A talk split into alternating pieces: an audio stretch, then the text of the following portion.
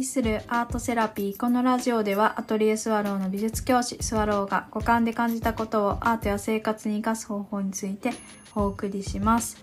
皆さんこんばんは。いかがお過ごしでしょうか。はい。ちょっと日が空きましたがもう9月ですね。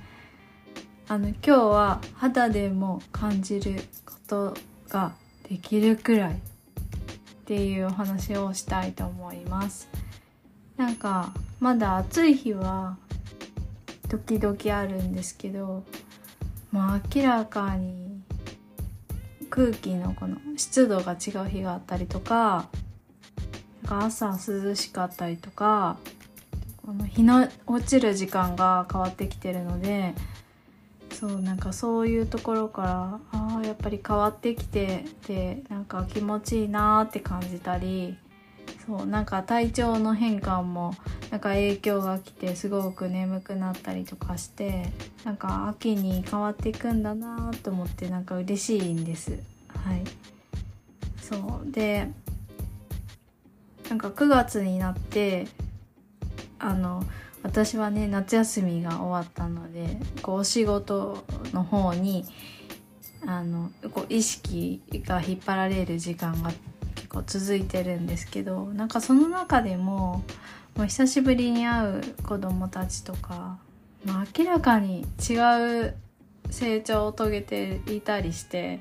わあ面白いって思ってそうあの久しぶりに会うとねよりわかるんですよね。ああここが大きくなったんだなこの子とか思ってなんか嬉しいですすごく。そう。でもなんかあんまりこう強くは反応しないでこう自分でねお話ししてもらう形をと取りたいから。そう。あの夏はどんな風にして過ごしたの？みたいなのをこう少しずつお話ししてその子の言葉で聞くのがそう最近の楽しみでもあります。はい、でそうなんか肌でも感じるんですよね。なんか会った時とかにあの授業とか始まる前とかああ変わったなとか思ってでなんか人と会うとそういうちょっとした変化ってすぐ感じ取れるなんだろう感覚とか気配ってお互いが持ってると思うんですよ会った時に。でもいろいろこう距離感とかこう立場とかうんとなんだろうその時の感覚とか気持ちとかで書き換え書き換えたりとかなんか調整したりとかその時に合ったニュアンスを探したりとかなんかそういう機能が人間には備わっていてそう。でそのねあの力ってすごく大事だなって思うんですよ。なぜならお互いのこう安心とか安全っていう場所を保つなんだろうきっかけキーワードとなるからなんかそれによってその後にお互いが話しやすい空気を作れるから多分そういうのを察知してもダイレクトに言わなかったりする時もあってでもお互いにこう感じ取っている部分があるっていうのがまあきっといいんだろうなと思うんですよね。そうでそれもありながらなんかこの版が変わったっていう感覚もあってそのフィールドがあなんか秋になったっていうのもあるんですけどなんか夏とはなんか多分違うえーと、状態になんか切り替わっている無意識に。でそれをねあのよくほら街中歩いてるとなんとねもうこの時期なんですけど9月の上旬なのにハロウィンのなんか商品が押し出されてたりとかそうあのするんですよね。次のシーズンの洋服がもう店頭に並んでたりとか。あ早いなってもちろん思うんですけど人ってこう視覚で情報もこう吸収するのであまあそういうことかなとも思うんですけど。でも移り変わるって私はなんか好きなんですよね。気持ちが切り替わったり新しいことにこう加速するきっかけになったりするのでああ次はこういうことのシーズンなんだなってでみんなもそれにこう意識が向いてる時期なんだなとか思ってそうあの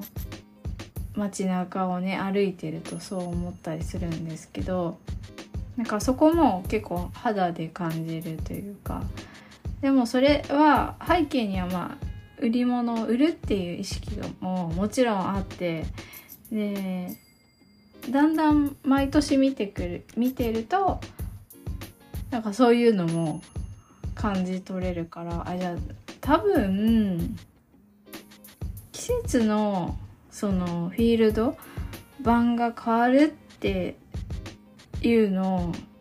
きっといろんな人も気づいてる気がするなって思ったんですよ。そこの切り替わりと一緒に何かをこう推し進めたりこう商品を展開したり切り替わりが生じると人ってこう購買意欲が湧いたりとかすると思うんですけどうん。でもねなんかそれにも多分もう皆さんきっと分かっているはずだから